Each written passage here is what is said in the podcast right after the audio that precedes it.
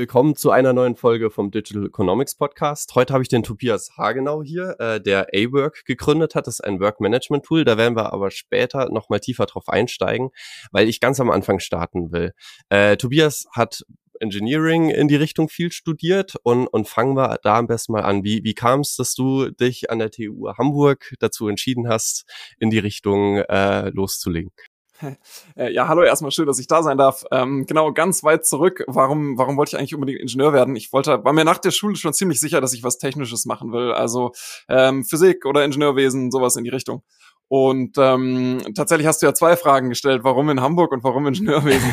und Ingenieurwesen, genau, weil ich das schon immer, ich wollte Dinge verstehen, technisch verstehen, ähm, begeistert mich total doll. Und deswegen habe ich mich umgeschaut und konnte mich dann aber unter den Ingenieurrichtungen auch überhaupt nicht entscheiden. Und habe deswegen in Hamburg einen Studiengang ähm, gefunden, wo ich ähm, eine Mischung aus Maschinenbau, Elektrotechnik, Verfahrenstechnik und ähm, Informatik studieren konnte. Und ähm, das hat mir einfach total getaugt. Und noch dazu auf Englisch. Ähm, das kam alles zusammen. Hamburg ist eine schöne Stadt. Und so bin ich nach Hamburg gekommen zum, zum Ingenieurstudium und habe währenddessen dann gemerkt, dass ich, dass es mich auch weiterhin super interessiert, das zu verstehen. Deswegen habe ich mir auch geschworen, das bis zum Master durchzuziehen. Das habe ich dann auch gemacht. Aber ich habe auch gemerkt, dass es nicht mein Wunschberuf ist, weil mir dann das Ganze auf Dauer zu technisch detailverliebt wurde. Und ähm, da hatte ich dann irgendwann keine Lust mehr zu. Aber erstmal hat es mich auf jeden Fall total begeistert. Und du hast dann zwei Master parallel gemacht. Das stimmt. Ich habe ein MBA nebenher gemacht. Ähm, das äh, wird in Hamburg tatsächlich auch so in der Kombination angeboten. Ich wüsste nicht, wo es das sonst noch so gibt, weil das natürlich auch passen muss. Also der MBA war dann immer abends und an den Wochenenden und in den Semesterferien. Ähm, und genau, es ist ein MBA in Technologiemanagement, was dann genau gepasst hat. Also ich habe mir dann immer die wirtschaftlichen Sachen nebenher gesucht, weil für mich die Kombi aus Technik und Wirtschaft dann der Ausweg war eigentlich aus der Falle, in der ich so ein bisschen drin saß. Und das habe ich dann auch neben dem Studium viel gemacht. Ich habe äh, während des Studiums mich in der studentischen Unternehmensberatung rumgetrieben. Ähm, das hat auch viel mit unserer ersten Gründungsstory zu tun. Ähm, genau, und das war für mich der, der Ausweg. Das hat mich dann auch bei der Stange gehalten, sowohl technisch als auch auf der wirtschaftlichen Seite. Und, und das heißt, äh, MBA war vermutlich dann Ausland und war vermutlich quasi nochmal was ganz, ganz anderes. Was ganz, also thematisch vermutlich äh, hatte das wenig zu tun mit einem klassischen Engineering. Klar, genau. Ähm, ist, ein, ist ja ein Management-Studiengang und ähm, MBAs haben ja auch verschiedene Fachrichtungen. Also MBA ähm, gibt's gibt's wirklich für, für die verschiedensten Schwerpunkte und ähm, der, den ich in der Kombination gemacht habe, ist in Technologiemanagement. Das passt dann ganz gut. Da geht's dann halt eher um die wirtschaftlichen Aspekte von Technologieprojekten. Ähm, das hat Spaß gemacht. Das ist vom Studium auch natürlich komplett anders. Ähm, weniger vorlesungs- und frontalorientiert und mehr Seminar, Gruppenarbeit, Case-orientiert, viel amerikanischer vom Aufbau her. Hat auf jeden Fall in der Kombi viel Spaß gemacht. Wenn du jetzt quasi aus dem Gründungskontext äh, dir das nochmal anschaust, so im Nachgang, wel welcher Studiengang hilft dir heute, wie dabei deine Arbeit gut zu machen? Hm. ja. ähm, Oder helfen Studiengänge überhaupt dabei, später als Wir helfen auf jeden Fall beim dabei lernen zu lernen und Probleme zu verstehen und natürlich auch Grundlagen. Ich arbeite ja nicht als Ingenieur. Ähm, ich habe am Anfang mit meinen, meinen, Grund, meinen beiden Mitgründern zusammen auch wirklich Code geschrieben und programmiert und die ganzen Grundlagen dafür habe ich schon im Studium gelernt. Das muss man schon so sagen. Und auch auf der MBA-Seite habe ich Grundlagen gelernt, um die, die mir heute helfen. Aber die hätte man auch einfacher lernen können, wenn es nur um die fachlichen Grundlagen geht, um ehrlich zu sein. Ich bin sehr auf der Seite ähm, derer, die sagen, im Studium geht es halt nicht nur darum, fachliches zu lernen, sondern auch grundlegendes Arbeiten zu lernen, ähm, logisches Vorgehen, Problemlösung zu lernen und das halt immer mit einem fachlichen Fokus. Und das merkt man schon. Ähm, ich meine, ich habe auch super lange studiert und es hat mir auch einfach Spaß gemacht. Ich war auch einfach neugierig. Ob mir das jetzt total viel für meinen heutigen Beruf hilft, Mhm. würde ich mal anzweifeln. aber, aber du würdest trotzdem sagen, quasi, wenn, wenn Leute wissbegierig sind und hungrig sind, äh, auch wenn sie quasi perspektivisch wissen, sie wollen mal gründen, kann es schon Sinn machen, ein Studium vorher auch noch vorzubauen. Ich glaube, ein Studium in dem, in der, in der Lebensphase ist eine absolut einmalige Chance. Also wann kriegt man schon mal Wissen auf so einem hohen Fachlevel so einfach serviert und braucht es eigentlich nur konsumieren? Ähm, ich finde, es ist einfach eine ganz, grandiose Chance. Und ehrlicherweise würde ich auch allen, die ähm, vor der Entscheidung stehen, zum studieren zu können oder sich irgendwie vorher direkt zu gründen, ich würde sagen, studiert doch mal, weil Gründen auch tatsächlich ja super viel mit Risiko und Risikoalternativen zu tun hat. Und ehrlich gesagt, zwischendrin gab es schon Phasen, wo ich mir gedacht habe, naja, lass doch mal riskieren, weil wenn das alles jetzt hier vor die Hunde geht, dann hast du immer noch, bist immer noch hoch ausgebildet, wirst einen Job finden, ist kein Problem. Hast irgendwas studiert, was irgendwie dir ein Backup gibt. Und es geht beim Gründen auch um Backup. Nicht umsonst ähm, gibt es Förderungsprogramme, die halt ein gewisses Risiko aus dem Gründen rausnehmen, weil zum Gründen dazu gehört, Dinge zu riskieren. Und wenn man es nicht riskieren will, weil man einfach Angst hat um sich selber, dann schläft man noch schlechter, als man sowieso schon schläft. Und ähm, äh, man, man geht dann auch manche Wetten, glaube ich, gar nicht ein. Und neben dem, der Riesenchance studieren zu dürfen und dem Riesenprivileg studieren zu dürfen, sollte man das, glaube ich, auch nicht vergessen. Und mein voller Respekt vor all den erfolgreichen Gründerinnen und Gründern, die nicht studiert haben, ähm, will ich überhaupt nicht sagen. Ich will nicht sagen, man muss studieren, um zu gründen. Ich will nur sagen, wenn man die Chance schon hat, dann sollte man sie, glaube ich, auch nehmen. Ja, ich, ich, ich, ich glaube, es ist halt gut, so ein Backup zu haben, so einen sicheren Hafen quasi, der für den Fall der Fälle halt zur Verfügung steht, dass man halt einfach quasi dann an der einen oder anderen Stelle halt dann auch einfach den Komfort und die Möglichkeit hat zu sagen, okay, ey, ich gehe jetzt all in oder oder zumindest mal 70 Prozent all in, ähm, kann kann man sich halt, glaube ich, nicht leisten, wenn man wirklich alles alles auf eine Karte setzt und uns gar keinen Weg zurück mehr gäbe. Oder oder macht man dann ungerner. Und man darf ja auch nicht vergessen, dass man, also nicht jeder gründet ja als Multitalent, ich habe mir alles selber beigebracht und nicht jeder ist der geborene Coder durch Selbststudium. Ähm, man kann halt auch einfach wirklich in Fächern richtig, richtig gut werden durch ein Studium und ähm, das macht einem manche Gründungswege auch viel, viel einfacher. Ähm, ja. Und, und jetzt hast du schon äh, so ein Studiennetzwerk angesprochen. Ähm, was war das genau? Was hast du da gemacht? Ähm, also die, die, ich habe vieles ausprobiert, weil ich auch eben neben dem Studium irgendwas anderes machen wollte und ähm, bin am Ende bei der studentischen Unternehmensberatung gelandet. Ich war in Hamburg bei Hanseatic Consulting, aber das gibt's ähm, deutschlandweit. Ist tatsächlich der der Dachverband ist, glaube ich, die eines der größten Studentennetzwerke, ähm, die die es in Deutschland so gibt. Und ähm, was man da macht, ist Beratungsprojekte während des Studiums, also wirklich Unternehmensberatung. Äh, je nachdem, was man gerade so akquiriert, alles von Marktanalyse bis Prozessoptimierung. Ähm, wir haben auch Strategieprojekte gemacht, ähm, ganz unterschiedlich. Und das Besondere daran ist, es sind wirklich nur Studis. Also äh, wir waren zu unserer Zeit ähm, immer so 100 Leute ungefähr die es auch zu koordinieren gab, auszubilden gilt, ähm, Projekte zu akquirieren. Wir haben so im Jahr 40 Projekte gemacht, also so 1000 Projekttage ungefähr. Die sind auch bezahlt. Das heißt, äh, wenn man auf Projekten ist, verdient man damit auch wirklich gutes Geld. Ähm, genau, technisch gesehen meine erste Gründung. Wir haben damals eine, eine UG oder eine, halt eine kleine GmbH für den Verein gegründet, ähm, um die Projekte darüber abzuwickeln. Und die hat auch gleich im, im ersten Jahr auch, ist nicht schlecht, macht dann so 300.000 Euro Umsatz. Ähm, das war technisch gesehen die erste, die erste ähm, Gründung, genau. Das hat riesen viel Spaß gemacht. Ich würde sagen, von all den Sachen, die ich im Studium gemacht habe, habe ich damit Abstand am meisten gelernt, was mir heute weiterhilft für den, für den heutigen Job. Also kannst du quasi anderen Studenten empfehlen, äh, studentische Unternehmensberatung in ja, Betracht Also ähm, man muss halt so ein bisschen damit dealen, dass in der äh, Unternehmensberatungsecke natürlich auch alle möglichen Kulturen so zusammenkommen. ähm, aber man lernt auf jeden Fall unglaublich viel, ja. Man kann super früh super viel Verantwortung übernehmen. Ähm, vom Kundenprojekt bis zum, bis zum Teamaufbau, bis zur Teamleitung, Teamauswahl, all solche Dinge, lernt man einfach da sehr, sehr gut. Äh, du hast ja schon gesagt, quasi auf dem Papier war es auch deine erste Gründung. Siehst du es auch so ein bisschen, dass du quasi so die ersten Gründungen quasi da, also auf dem Weg ausprobiert hast? Oder war das eher dann doch klassischer Beratungskontext? Mm, also mm, bis darauf, dass wir da halt wirklich eine, eine, eine Firma gegründet haben, ähm, war das waren die anderen Projekte wirklich ähm, Beratungsprojekte. Ähm, ich habe hinterher mit einem äh, Kollegen von dort ähm, zum, zum ersten Mal äh, gegründet. Da sind wir nie so über die ganz Early Stage hinausgekommen, weil wir dann beide andere Gelegenheiten hatten. Aber ähm, sowohl mein, mein erster Mitgründer als auch meine heutigen immer noch Mitgründer sind alle ehemalige Kommilitonen und oder Kollegen aus der Zeit. Ja. Äh, lass uns mal über deine erste Gründung dann sprechen. Ähm, war, war das dann äh, leistungswert? Ja.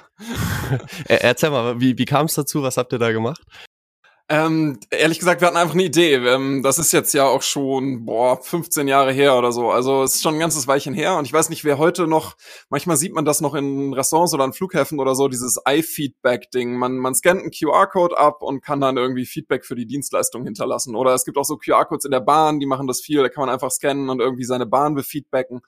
Und genau das war eigentlich unsere Idee damals, bevor es die gab. Also ähm, da, eigentlich, eigentlich wäre es, wäre es, glaube ich, ein gutes Geschäftsmodell gewesen. Und das Geschäftsmodell dahinter war eigentlich ähm, Kundenresearch und Marktforschung auf einem möglichst einfachen digitalen Weg, nicht nur für Konzerne, sondern auch wirklich für ähm, den Einzelhandel um die Ecke. Und ähm, wir hatten so ein ach, so einen Prototypen laufen. Man konnte halt auf so einer Karte entweder einen QR-Code abfotografieren oder mit so einem Code einfach auf leistungswert.de konnte man den einfach eingeben bisschen Feedback hinterlassen ähm, und dann haben die jeweiligen Kunden automatisiert Statistiken über ihre Kundenzufriedenheit, über sonstige Wünsche bekommen, konnten ein bisschen Marktforschung machen, konnten Incentives dahinterlegen ähm, und das war alles zu so einem Software-as-a-Service-Preis. Das war die Idee.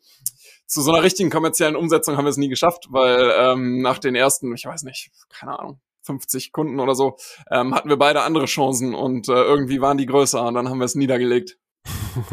Was waren dann die anderen Chancen? Äh, mein Mitgründer ist, ähm, hat bei einem ähm, großen Investmentfonds angefangen als, als Investmentmanager und äh, für mich kam HQ Labs äh, da so um die Ecke und ähm, in der Kombination haben wir uns dann beide für was anderes entschieden, ja. Wie kam HQ Apps, äh, Labs um, um, die Ecke? Hattest du die Idee, die um die Ecke kam oder, oder hat dich jemand drauf angesprochen? Also zum Hintergrund, HQ Labs ist der, quasi die erste ähm, größere Gründung, die ich mit meinen heutigen beiden Mitgründern zusammen ähm, gestartet habe.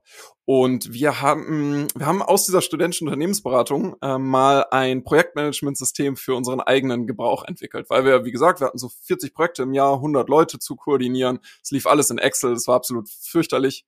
Und ähm, auch das ist jetzt schon 10, 11 Jahre her. Der Prototyp ist noch ein bisschen älter. Ähm, da gab es auch nicht so viele vereinstaugliche, günstig zu habende Alternativen. Also haben wir das selber gemacht oder mein Mitgründer im Wesentlichen. Ähm, und ähm, irgendwann haben unsere Beratungskunden angefangen, uns zu fragen, ob die Software eigentlich auch zu verkaufen wäre.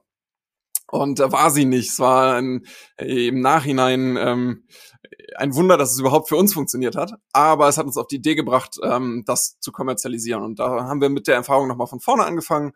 Ähm, und sind dann unseren Kunden hinterher. Also wir hatten dann plötzlich über unsere eigenen Beratungskunden die ersten paar Kunden, ähm, waren dann plötzlich zu dritt, äh, auch aus dem Netzwerk, im, im, hatten unseren ersten Business Angel, auch einen Alumnus, hatten unseren ersten Investor dann relativ schnell an Bord. Ähm, und dann ging's los, dann hat sich das ganz schnell verselbstständigt. Und statt einem Projektmanagement-Tool ist es dann ein ERP geworden. Wir haben also wirklich Finanzprozesse gemacht, erst für Maschinen- und Anlagenbauer, weil das naheliegend war, die kannten wir. Äh, und wussten, dass es da nichts Cooles gibt, auch heute noch übrigens. Und ähm, mussten uns dann aber um, umentscheiden, weil es einfach zu langsam ging. Wir hatten nicht genügend Atem und Cash, um diese Branche auszustatten. Und sind dann aktiv auf die Suche gegangen nach einer passenderen Zielgruppe und sind so bei den Agenturen gelandet. Und das haben wir dann wirklich viele Jahre gemacht, ähm, bis letztes Jahr. Ähm, und ähm, ja, mittlerweile ist aus ähm, HQ Labs eine, eine Softwaregruppe geworden mit dem neuen Eigentümer, die auf jeden Fall kann man, kann man jetzt mittlerweile auf jeden Fall mit Sicherheit sagen, der, der größte Anbieter für ERPs im Agenturbereich im, im Dachraum ist. Ähm, und da bist du aber auch noch so ein bisschen mit drin ähm, nee. als CMO oder oder? Äh, nee, nee, nee. Okay. Da, nee. Äh, da habe ich jetzt mal auf, auf LinkedIn gespitzelt. Ähm, nee, da müsste aber stehen, dass ich den Job auch aufgegeben habe. Also wenn nicht, dann okay. ist es. Ah, ah, ah, ah, nee, nee, nee, wobei, okay, ich, ich, ich, ich habe nicht ordentlich geguckt. Ja, gut. Ähm, okay. Und, und das äh, hast du dann quasi einfach irgendwann abgegeben? Ist, ist das quasi dann auch verkauft im Sinne von, das ist Genau, also meine, Firma, meine Mitgründer und ich, wir haben ähm, 100 Prozent der, der Firma und auch unsere Investoren. Wir hatten auch Investoren an Bord ähm, und wir haben ähm, letztes Jahr aber 100 Prozent verkauft an einen Fonds aus Hamburg, ähm, die aus unserer Firma oder mit HQ Labs als Startpunkt eine Softwaregruppe aufgebaut haben in dem Bereich. Ähm, und jetzt, glaube ich, sind mittlerweile vier oder fünf Firmen zusammengekommen in dieser Softwaregruppe. Ähm, Avery heißen sie heute. Ähm, genau. Wie, wie, wie war das, so eine Firma zu verkaufen? Das ist ja für viele Gründer dann auch so ein bisschen der Traum. Ultra aufregend. ähm, wie war das? Ähm, wir hatten ursprünglich nicht unbedingt vor, in dem Jahr zu verkaufen. Wir hatten A-Work schon entwickelt als zweites Produkt, ähm, auch vielleicht noch mal eine andere Story, aber ähm, wir saßen dann ein bisschen, ja, wir haben uns gefragt, was machen wir jetzt? Ähm, für A-Work hätten wir eigentlich einen neuen Frühphasen-Investor gebraucht. Äh, das HQ war profitabel, aber nicht mehr so besonders wachstumsstark. Das heißt, wir wussten nicht so richtig, was wir jetzt eigentlich mit der Situation machen. Mm, wir waren auch durch unsere Gesellschafterstruktur nicht so super flexibel, die Firmen jetzt zum Beispiel trennen zu können oder so. Und dann ging es aber los in 2021, dass wir einfach Angebote bekamen, die Firma zu übernehmen oder Teile der Firma zu übernehmen. Und die Angebote wurden immer besser, ähm, die Bewertungen stiegen. 2021 war das das Jahr der guten Bewertungen. Ähm, und irgendwann war auch ein Angebot dabei, von dem wir das Gefühl hatten, dass es nicht nur für uns als Exit cool, sondern dass es auch für das Produkt, die Firma und das Team, was wir da verkaufen, ist ja so ein bisschen wie Menschenhandel, ne? Ähm, äh, einfach cool und eine schöne Option, eine, die wir auch gerne gemacht hätten, ähm, wenn es irgendwie anders gelaufen wäre. Und ja, dann ging es relativ schnell, weil wir uns wirklich auch mit den mit den Käufern gut verstanden haben. Ähm, ja, genau. Und dann ging es ratzfatz. Und, und ihr habt quasi alle äh, eure Anteile komplett abgegeben, einen schönen ja. Batzen Geld gehabt und den dann in A-Work zum Teil vermutlich auch wieder reingesteckt. Ja, genau. genau so ist es abgelaufen. Ähm, das war auch für uns ein bisschen Bedingung, ähm, dass wir gesagt haben, wir machen das, aber aus dem Teil müssen wir dann auch raus, weil A, man kann nicht so mit einem halben Auge noch zugucken, wenn irgendjemand anders, also ich ja, ja, nicht, oder wir konnten es nicht. Und B, auch, wir wollten uns halt auch auf ähm, ein neues Projekt zusammen konzentrieren und das ist A-Work, ähm, haben wir da auch super viel Spaß dran haben und riesen Chancen drin sehen und äh, genauso ist es gelaufen. Wir haben dann einen Teil wieder als Startfinanzierung investiert in A-Work und ähm, seitdem machen wir nur noch das. Ähm, jetzt musst du das einmal so ein bisschen erklären, was genau A-Work macht und das mal abgrenzen von HQ Labs, weil ich glaube, so auf, auf oberflächlich sich angeguckt sind es ja ähnliche Tools. ähm, ja, allerdings auch nur oberflächlich. Also ähm, ist ein vielleicht erstmal nochmal das HQ, weil wir darüber eben gesprochen haben. Ähm, das ist ein ERP, also wirklich viel Finanzprozesse ähm, Angebote schreiben, Rechnungen schreiben, Projektcontrolling machen auf der Finanzebene, ähm, Kosten erfassen, ähm, Stundensätze für erfasste Zeiten hinterlegen. Und dann macht es auch noch Projektmanagement. Aber hauptsächlich ist es einfach ein ERP für den für, für Kreativagenturen. Und ähm, A-Work hilft aber Teams, sich besser zu organisieren. Das heißt, wir machen nirgendwo irgendwas mit Euros, sondern wir handeln wirklich nur, nur in Anführungszeichen und das dafür exzellent Teamorganisation. Und vereinen drei große Bereiche. Das ist das Projektmanagement, was man braucht, um zum Beispiel in einer Agentur oder in einer Beratung oder in einer IT-Company ähm, Projekte auch langfristig zu planen. Ähm, mit allem, was dazugehört, Projektvorlagen, Aufgaben und so weiter. Dann als zweites die Personal Productivity, das heißt, ich muss irgendwie mein Team und mich selber organisieren bis hin in meinen Kalender, also von Long-Term Projektmanagement zum ich muss Montagmorgen 9 Uhr wissen, was ich machen will, bis hin zur Zeiterfassung. Das ist so der, das dritte Element, ähm, weil viele Dienstleister eben die Zeiten erfassen müssen, um Fortschritt messbar machen zu können. Genau. Jetzt ganz frech gefragt, die meisten Firmen nutzen ja Jira. Was macht ihr besser? äh, Gott sei Dank nutzen die meisten Firmen nicht alle Jira. Aber die, die es nutzen, äh, sind entweder wirkliche Softwareentwickler und für die ist Jira sicherlich ein gutes Tool. Oder sie sind ziemlich unhappy mit der Usability. Und das machen wir wesentlich besser. Aber es ist gar nicht unser größter Konkurrent, wenn man mal ehrlich ist. Ähm, weil da ist es wirklich sehr klar entweder ich bin halt ein Dev-Team und finde das toll, dass es alles trocken und komplex und technisch ist, oder ich finde es nicht toll und dann, dann ist es relativ klar. Aber so Tools wie Asana und Monday.com und so weiter sind viel im Einsatz ähm, und sind auch wirklich hübsche und schöne Tools, die, die auch gut in der Benutzung sind. Und das sind eher die Tools, von denen wir uns gezielt abheben, weil wir eben spezifische Features für genau ähm, Projektdienstleister anbieten, die man bei ähm, Asana, Monday und Co. vergeblich findet. Kannst du ein paar Beispiele bringen? Ja, du kannst zum Beispiel aus deinem Projektmanagement bis in deinen persönlichen Google-Kalender runterplanen. Das kann sonst so in der Form niemand. Also jeder, jeder sagt, es gibt eine Kalenderintegration und du kannst ein Häkchen setzen und dann ploppen irgendwelche Aufgaben auf. Aber dass man wirklich die Ressourcen des Teams bis runter in den Kalender planen kann, das gibt's sonst nirgendwo. Und dass das dann auch noch mit der Zeiterfassung in einem Tool ähm, zusammenläuft, gibt's auch sonst nirgends. Also es gibt ein paar wirkliche harte Feature-Themen Und dann merkt man aber einfach insgesamt, dass der ganze Anwendungsfall, der ganze Use Case des Produktes ist sehr, sehr spezifisch auf ähm, unsere Kundengruppe ähm, zugeschnitten, was man bei den anderen eben so nicht behaupten kann, weil sie zu Recht, ist auch, also ich bin auch ein bisschen neidisch, aber die haben halt einen Use Case für jeden und entsprechend komplex, entsprechend groß, entsprechend generisch sind die Tools. AWOC ist es nicht. AWOC ist sehr simpel, sehr einfach zu nutzen, ähm, sehr schnell eingeführt, sehr gut verständlich, ähm, dafür aber eben auch sehr spezifisch. Und, und du sagst jetzt, Zielgruppe sind projektbasierte Teams. Ja, genau. Ähm, wir, wir sagen manchmal kreative Teams. Was wir damit meinen, sind Teams, die in der Regel Kundenprojekte bearbeiten, so zwischen 10 und 100 Leuten groß sind ähm, und äh, auf Kundenzufriedenheit angewiesen sind. Das sind so ein paar Kriterien, die, die da zusammenkommen. Und das sind zum Beispiel Agenturen, Beratungen, IT und äh, Entwicklung und Systemhäuser. Ähm, das kann aber auch mal eine Marketingabteilung sein. Ähm, die machen weniger Kundenprojekte, aber die sind eben sehr ähnlich von der Organisation. Das sind so typische Teams, ähm, für die wir arbeiten. Also klassischerweise irgendwie Einheiten, die Deadlines einzuhalten haben, irgendwie eine sehr klare Roadmap äh, brauchen und die Roadmap irgendwie auch für sich selber so ein bisschen visualisiert haben möchten. Genau, oder einfach wissen müssen, da ruft der Kunde an und sagt, ich brauche noch ein Projekt hier, äh, muss nächste Woche fertig sein, habt ihr noch Kappa? Und man muss verlässlich eine Antwort auf diese Frage finden können. Oder andersrum, ähm, die Woche ist schon voll geplant und ähm, plötzlich muss umarrangiert werden und irgendwas muss noch dazwischen gequetscht werden oder umgeplant werden. Solche Dinge. Das ist eben kein klassisches Projektmanagement, wo ich ein einzelnes Projekt irgendwie plane und den Status überwache, sondern da geht es wirklich um Teamorganisation. Und da gehören auch nicht immer nur die Projekte dazu, sondern da gehört auch die Organisation des Tagesgeschäfts und auch noch der persönlichen Termine dazu. Und wir glauben ganz, ganz stark daran, dass in der Organisation von Arbeit ein Hebel liegt, um Teams glücklicher zu machen.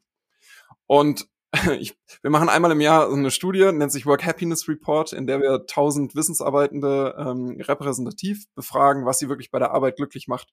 Und Themen, die einfach immer wieder und wieder aufkommen, ähm, hängen mit der Organisation der Arbeitszeit zusammen. Also gar nicht so sehr mit der Menge, sondern damit, wie man planen kann und wie man sich darauf einstellen kann, wie Arbeit abläuft. Und das ist einfach ein großer Mehrwert, den wir bieten, auch stark gegenüber anderen Tools. Ja, ich, ich finde das äh, teilweise sehr herausfordernd, aber unglaublich wertvoll, wenn man das irgendwie schafft, äh, Themen so zu priorisieren, dass sie in der richtigen Reihenfolge irgendwie stattfinden und auch irgendwie ihren Raum bekommen. Ist natürlich, äh, glaube ich, in den meisten Teams so, dass es da jemanden gibt, der verantwortlich ist, der, der quasi eigentlich da im Idealfall den Hut äh, auf hat, aber eigentlich wäre es ja ganz schön, auch da das ganze Team irgendwie mitzunehmen und, und so ein Tool dafür zu haben, quasi zu sagen, okay, das ist quasi das, was wir in Workload haben. In welcher Reihenfolge können wir das jetzt irgendwie äh, da mit rein verbauen? Ah, das, äh, und es gibt, es gibt eigentlich zwei verschiedene Dinge, die da ablaufen können im Team. Ne? Entweder ähm, man hat mehrere Projekte, Themen, Teamsachen, was weiß ich, die stehen alle in der langen To-Do-Liste und dann komme ich morgens, äh, Montagmorgens äh, rein, klappe meinen Laptop auf, sehe meinen Wochenkalender und muss jetzt irgendwie organisieren, was mache ich denn diese Woche alles? Wann schaffe ich meine To-Do-Liste? Und die, die Aufgabe hat einfach jeder. Und trotzdem benutzen die wenigsten von uns ein sinnvolles Tool dafür. Die meisten machen irgendwie ihren Kalender auf und malen dann da drin rum. Die anderen haben einfach noch drei separate To-Do-Listen und noch eine Apple Note und eine ähm, Evernote und was weiß ich. Aber was, was ich mache, ist, ich klappe morgens meinen Laptop auf, sehe dann in A-Work meine To-Do-Liste und kann per Drag and Drop einfach die Aufgaben an die richtigen Orte in meiner Woche bewegen, weiß dann, wie viel Zeit ich habe, kann auch zurückmelden, meine Woche ist voll, Leute. Ist schön, dass noch was anderes auf der To-Do-Liste steht, aber sagt mir, was ich wieder ausplanen soll, weil wie ihr seht, mein Schedule ist voll. Ich sehe auch meine privaten Termine, Deadlines und so weiter. Ein Thema, das während ähm, der, der Pandemie halt unfassbar viel Priorität gewonnen hat, weil Leute plötzlich viel mehr ihre privaten Termine mit ihren beruflichen Terminen in Einklang bringen müssen. Und Vereinbarkeit ist so ein krasser Treiber davon, wie happy Leute sind bei der Arbeit. Und genau das sind Werkzeuge, die sowas bringen. Und der andere Anwendungsfall ist, ich bin für ein ganzes Team verantwortlich. Und ähm, wenn das in der Unternehmensberatung ist, muss ich vielleicht eher wissen, wer ist an welchem Tag von wann bis wann beim Kunden ähm, und wann sind welche Projektphasen fällig und so weiter wenn ich in der Agentur bin, muss ich vielleicht tatsächlich sagen, mein meine Junior-Designerin und mein Junior-Entwickler, die machen montags morgens Feature A und montags nachmittags Feature B. Und dann will ich auch, dass das im Kalender steht, damit ich, damit die direkt die Zeit buchen, wissen, was Sache ist äh, und ich die Kapazität richtig geblockt habe. Und auch das geht eben genauso mit ein paar Klicks aus A-Work und nicht mit endlosen Kapazitätsmeetings und Umplanungen und allem, was so dazu gehört. Ja, ja, ja äh, stimmt. Äh, fällt mir gerade ein. Unser, unser Team hat quasi erstens eine Excel-Liste, wo eingetragen ist, wann wir wie arbeiten. Und zweitens haben wir das quasi bei Slack noch irgendwie angepinkt, wo, wo jeder reinschreibt, das sind meine Arbeitszeiten im Moment, weil, weil halt viele irgendwie nur Teilzeit arbeiten oder, oder als Werkstudent oder ähnliches. So richtig elegant ist es nicht. Also man weiß dann oft nicht, wer, wer jetzt gerade arbeitet und, und wer nicht. Dafür ist natürlich super. Und, und, und wenn du jetzt ja, genau. Und, und wenn du jetzt gerade private Prozesse irgendwie beschreibst, also ich würde sagen, ich habe da bei mir inzwischen Perfektion, so auch jetzt schon relativ lange. Also ich glaube, zwei oder drei Jahre ähm, habe ich das jetzt schon, dass quasi automatisiert jeden Tag ein Ticket erzeugt wird bei Trello ähm, und da quasi eine Checkliste ist an Aufgaben, die ich erfüllen muss. Deswegen kann ich, wie du gerade schon gesagt hast, so ressourcenmäßig ein bisschen einschätzen, wenn es mehr als 20 bis maximal 30 Tasks sind, ich kann das nicht schaffen. Ich, ich muss da frühzeitig quasi umplanen und überlegen, was priorisiere ich, was schiebe ich irgendwie auf einen anderen Tag. Ähm, und mir hilft das extrem, weil ich, glaube ich, unterm Strich schon viel geschafft bekomme, äh, ohne quasi komplett umzufallen. Und das war bei mir auch ein langer Weg, weil ich lange Zeit dann auch einfach zu viel gemacht habe und dann abends nicht schlafen bin und, und so weiter. Und das aber in Kombination mit Google äh, Calendar, da sind dann quasi alle Termine irgendwie eingetragen auch eingetragen, wann arbeite ich irgendwie übergeordnet an welchem Thema, wann ist, also ich trage mir inzwischen auch die Freizeit ein und alles. Und der Google-Kalender ist jedem freigegeben, ähm, quasi der, der, also wo es eine Notwendigkeit gibt. Ich, ich glaube auch, wenn, wenn ich mich dran erinnere, äh, hatte ich dir auch quasi einen Calendly-Link einfach zur Verfügung gestellt, dass du dir einen Termin quasi in den Kalender gebucht hast. Mein, mein Kalender ist perfekt und ich meine, wenn ihr da quasi eine All-in-One-Lösung irgendwie für anbietet. Genau, also das, was du jetzt beschreibst, ist eigentlich ein Top-Prozess. Du wärst ein perfekter Pilot-Case gewesen für, für das, was A-Work macht.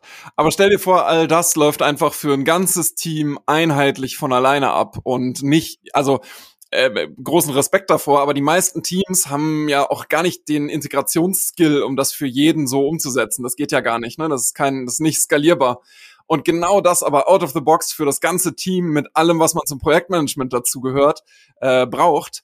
Ähm, das ist eine Riesenerleichterung.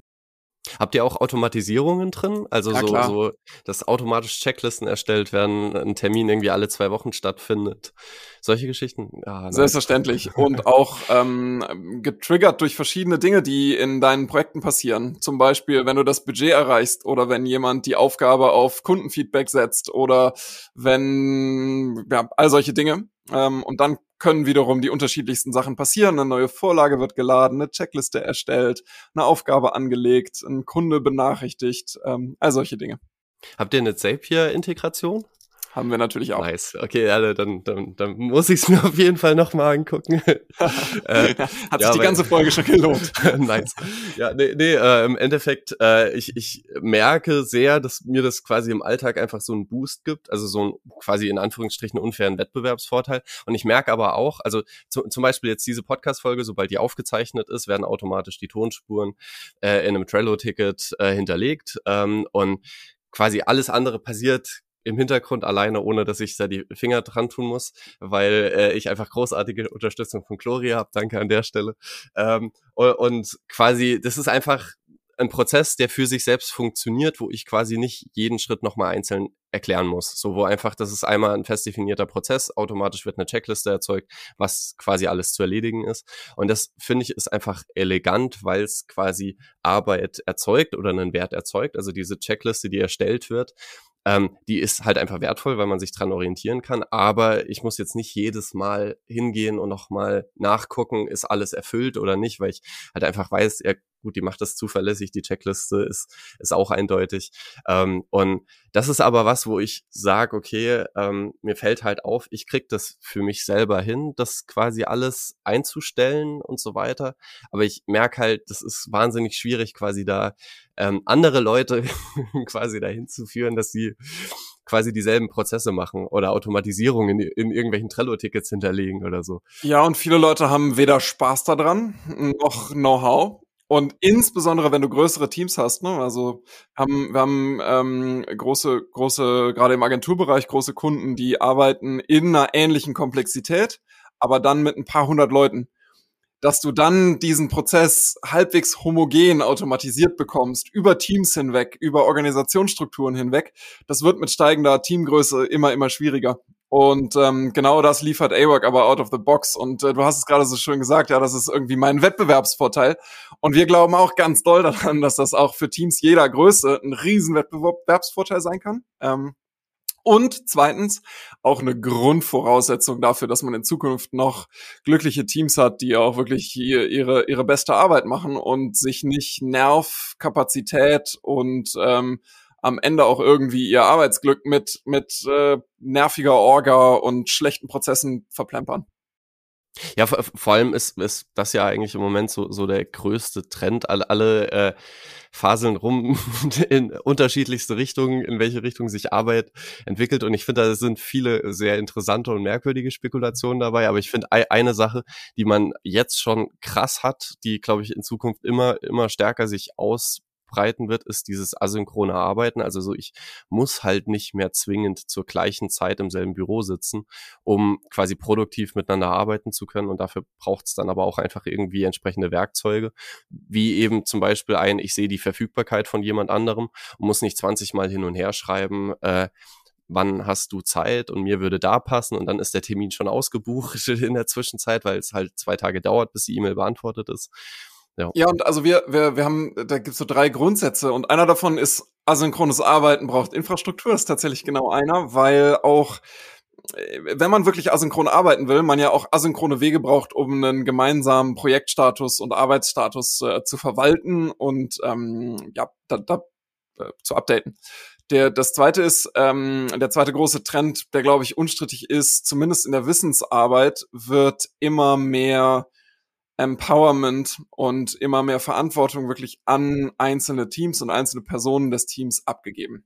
Aber Empowerment braucht auf der Gegenseite auch Kontrolle oder eine Kontrollmöglichkeit, weil Führungskräfte jeglicher Hierarchiestufe und jeglicher Art immer noch für die Ergebnisse ihrer Teams Verantwortung übernehmen, Klammer auf, müssen.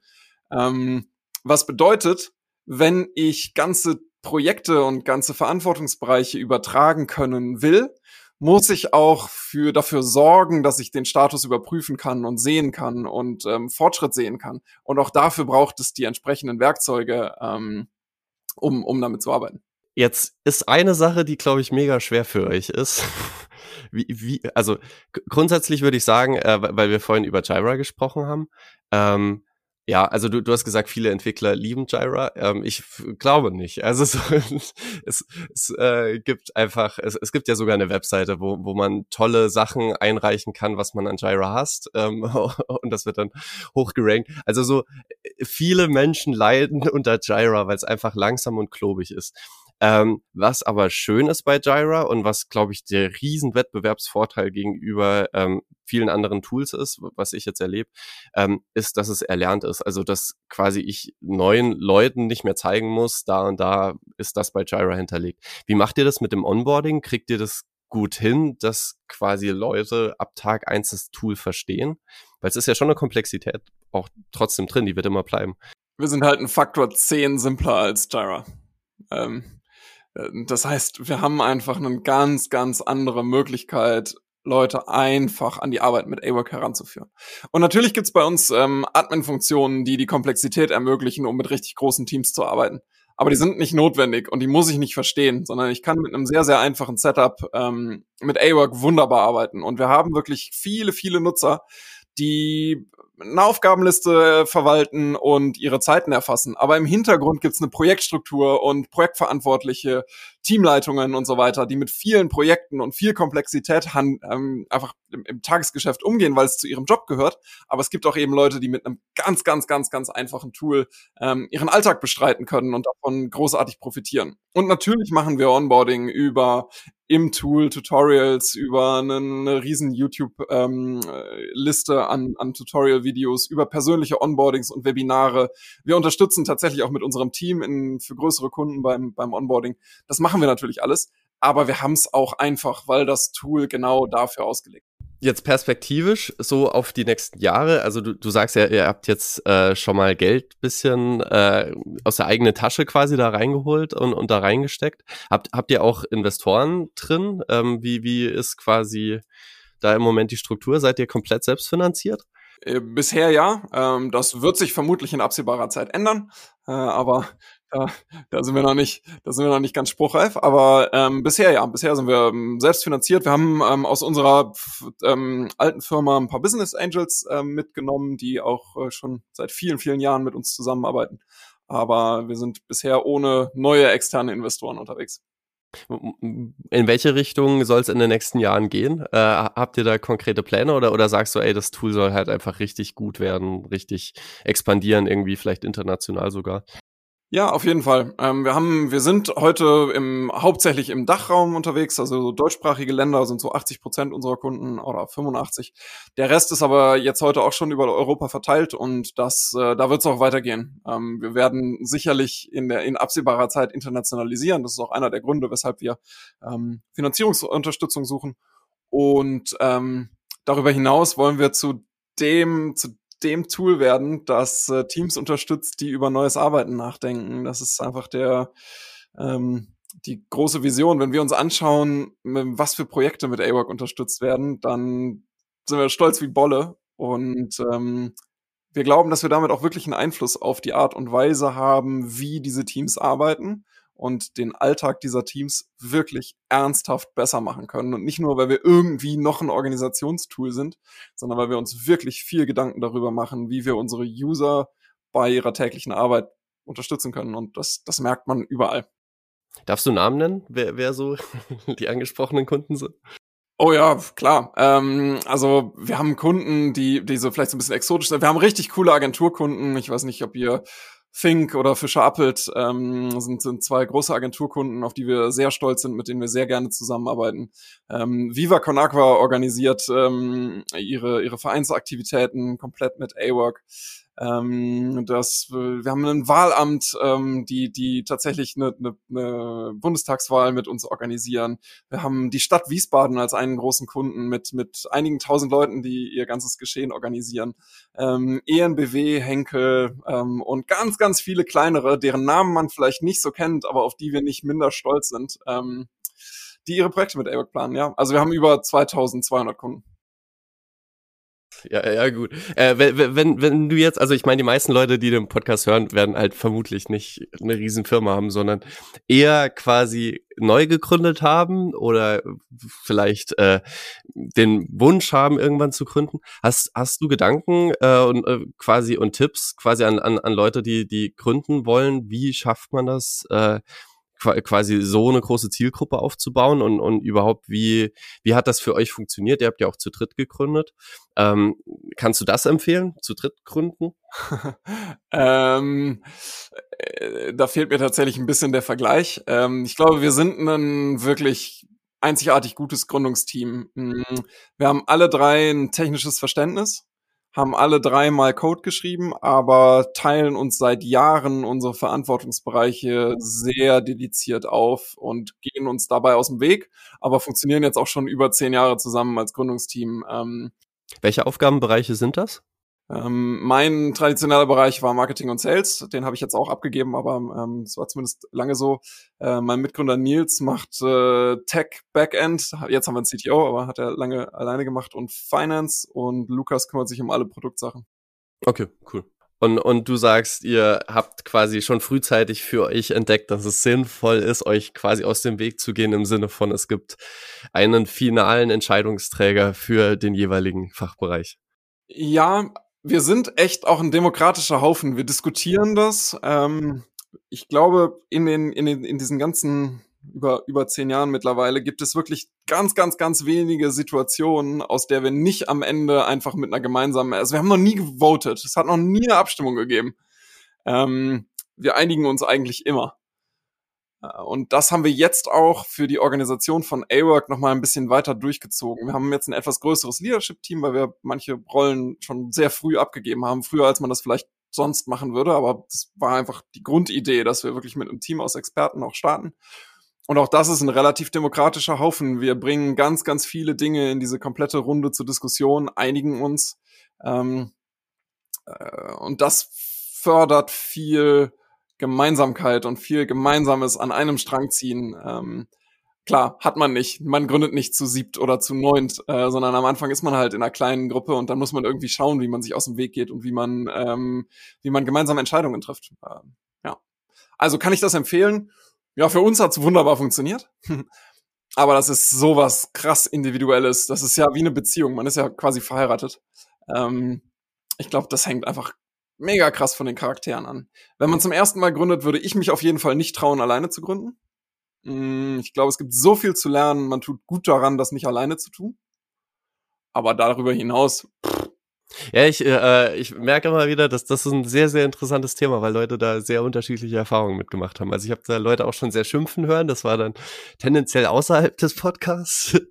ähm, aber, aber äh, also einfach im, im Sinne von, aber oft war da wirklich das Problem, dass Leute quasi ähnliche Fachbereiche hatten, ähnliche Fachdomänen und, und sich dann da auch oft nicht entscheiden konnten.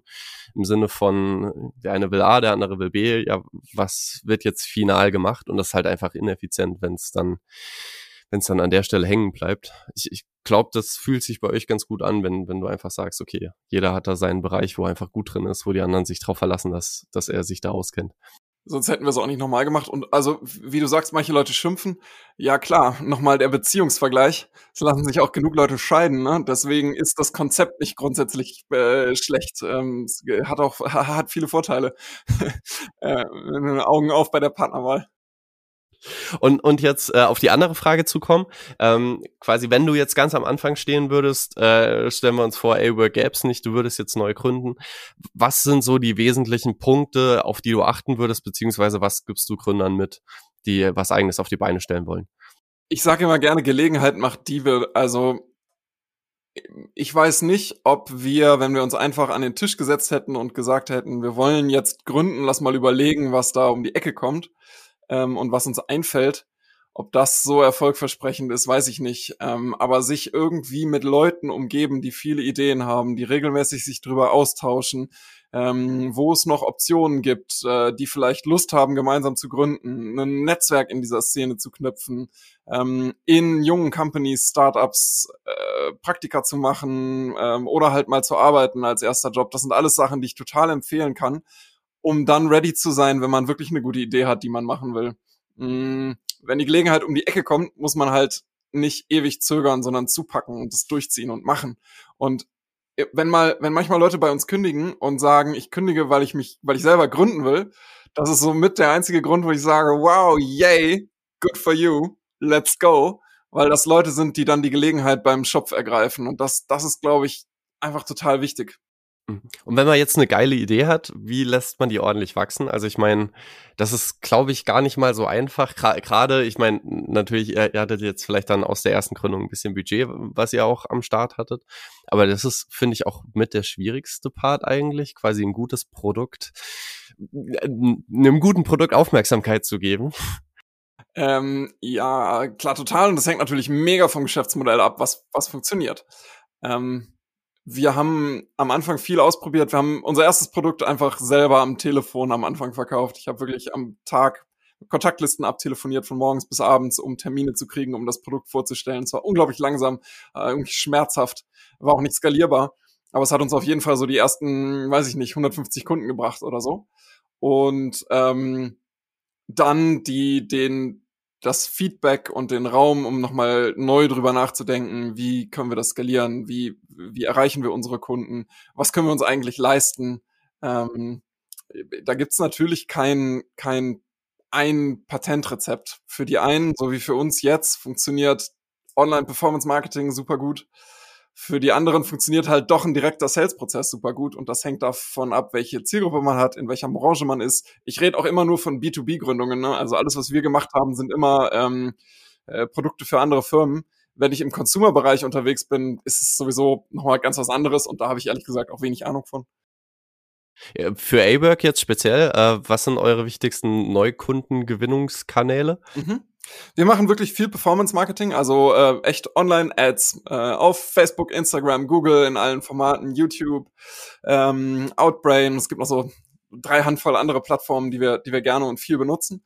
Äh, und da schalten wir einfach Werbung in ganz vielen Formaten, erklären unser Produkt, ähm, versuchen unsere Zielgruppe zu erreichen, versuchen die auf unsere Website zu holen Mm, wo wir das Produkt nochmal besser erklären und wo man sich dann für eine kostenfreie Demo einfach selber anmelden kann.